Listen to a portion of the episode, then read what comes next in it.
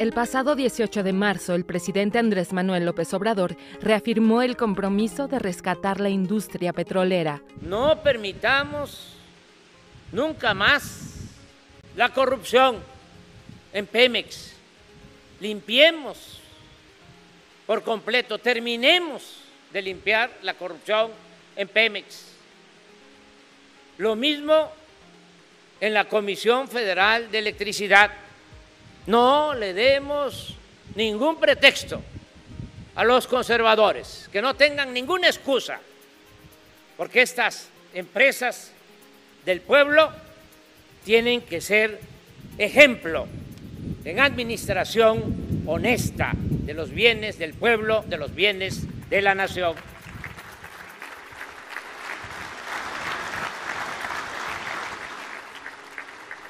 Cuidemos el medio ambiente. Extraigamos del subsuelo solo el petróleo que necesitamos para abastecer el mercado interno. No sigamos vendiendo petróleo crudo y comprando combustibles en el extranjero.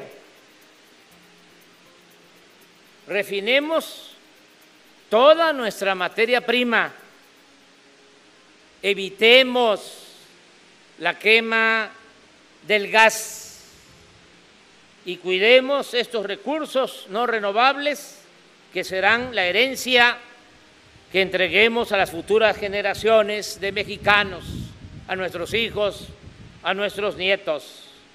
Que viva la expropiación petrolera. Que viva el general Lázaro Cárdenas del Río. ¡Viva México! ¡Viva México! ¡Viva México! El mandatario mexicano acompañó a distintos funcionarios y gobernadores del país a la recepción e inicio de las operaciones del Aeropuerto Internacional Felipe Ángeles. El Aeropuerto Internacional Felipe Ángeles es testimonio del carácter y la determinación del presidente Andrés Manuel López Obrador de su convicción por dar a sus decisiones un sentido social. El presidente eligió proyectos emblemáticos a realizar a lo largo de su administración y es un orgullo que uno de ellos esté aquí en el Estado de México.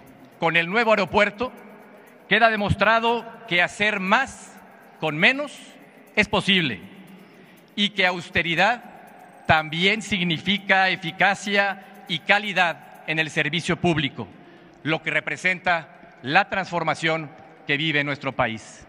Sobre todo, el Aeropuerto Internacional Felipe Ángeles es muestra de la capacidad del presidente de México para alcanzar sus propósitos y cumplir con sus compromisos, por todo lo que significa socialmente por su impacto económico y el esfuerzo que en él hay invertido, por el impulso que da al presente y el futuro de la nación, nuestro mayor reconocimiento y felicitación al señor presidente Andrés Manuel López Obrador por la entrega de esta su obra emblemática, el Aeropuerto Internacional Felipe Ángeles. Muchas felicidades, señor presidente.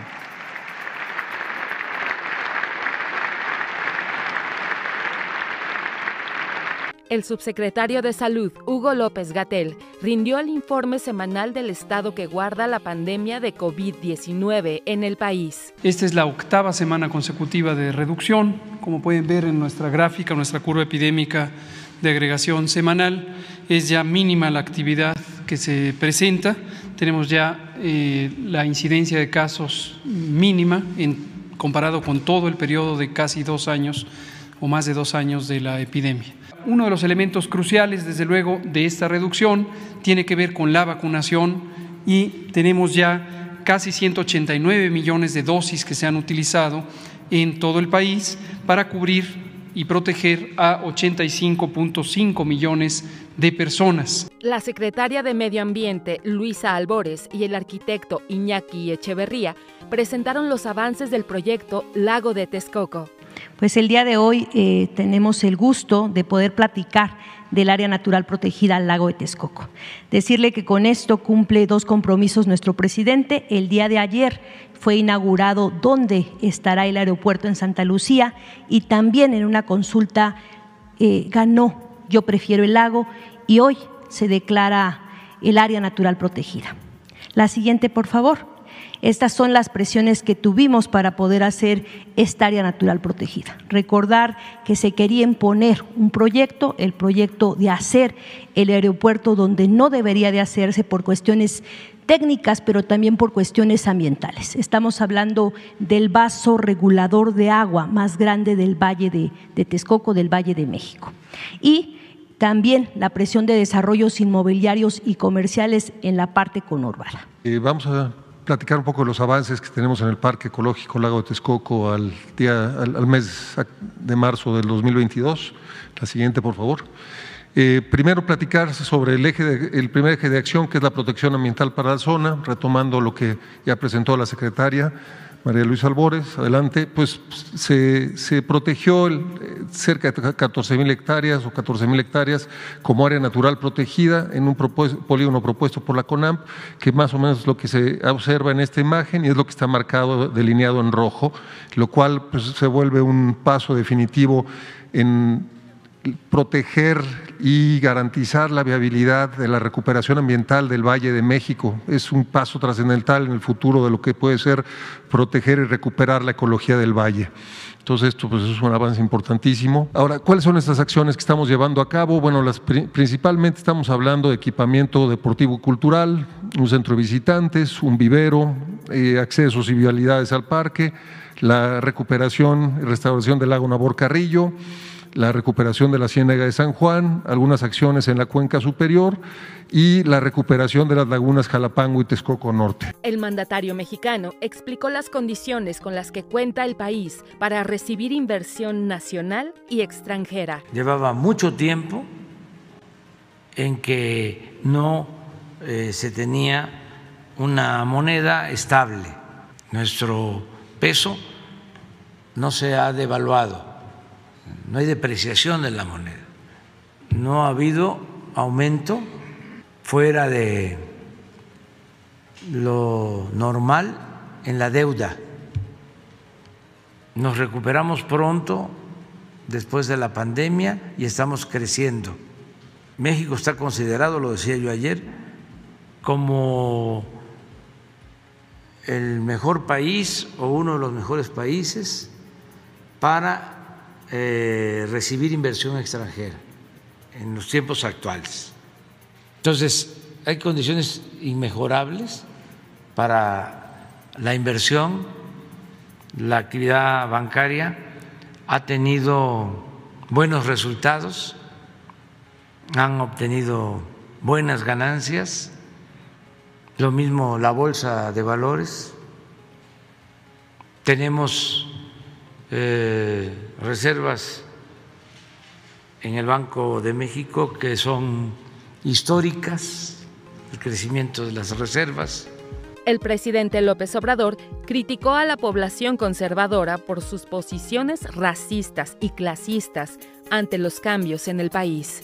Todo es que están muy enojados porque pues ya esto cambió y ahora eh, el pueblo pues es el que tiene eh,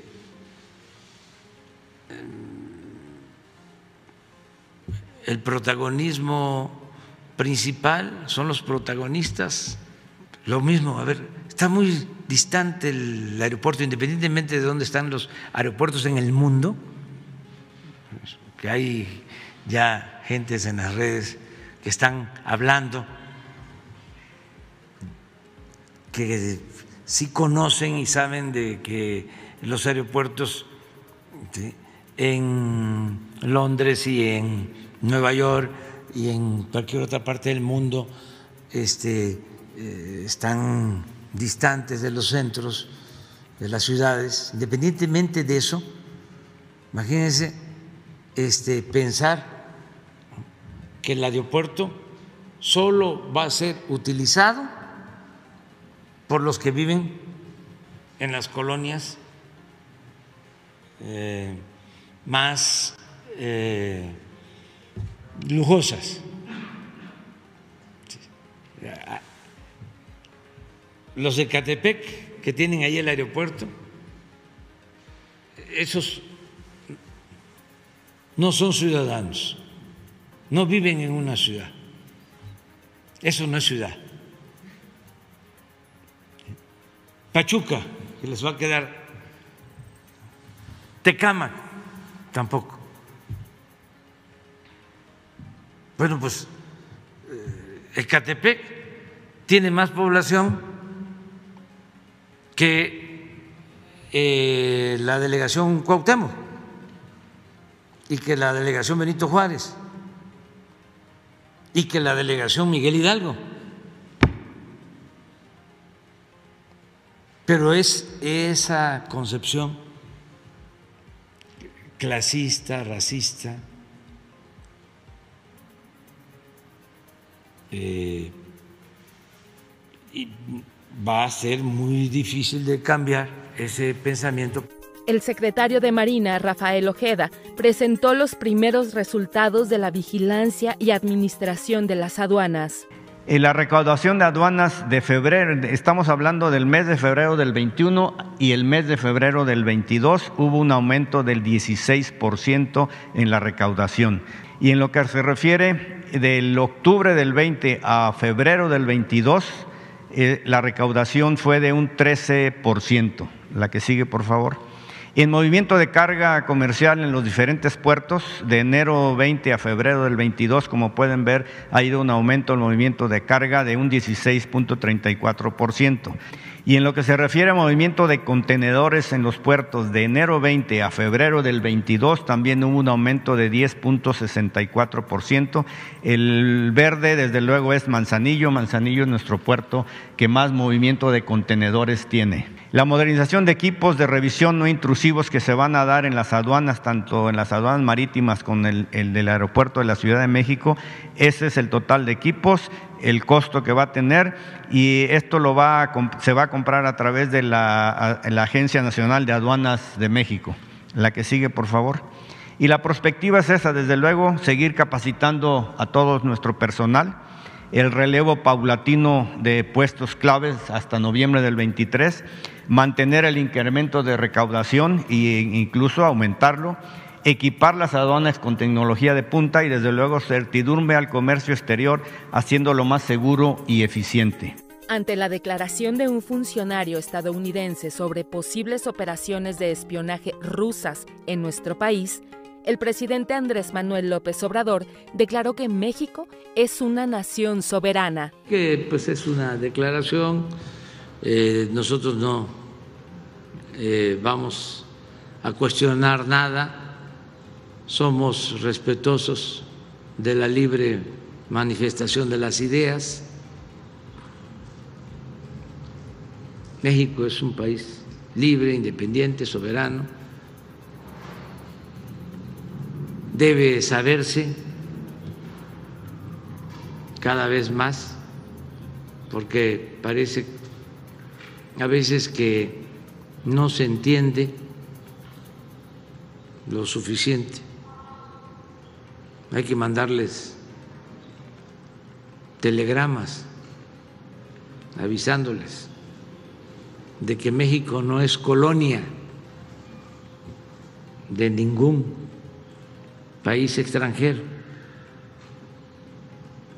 que México es un país libre, independiente, soberano, que no somos colonia de Rusia ni de China, ni de Estados Unidos.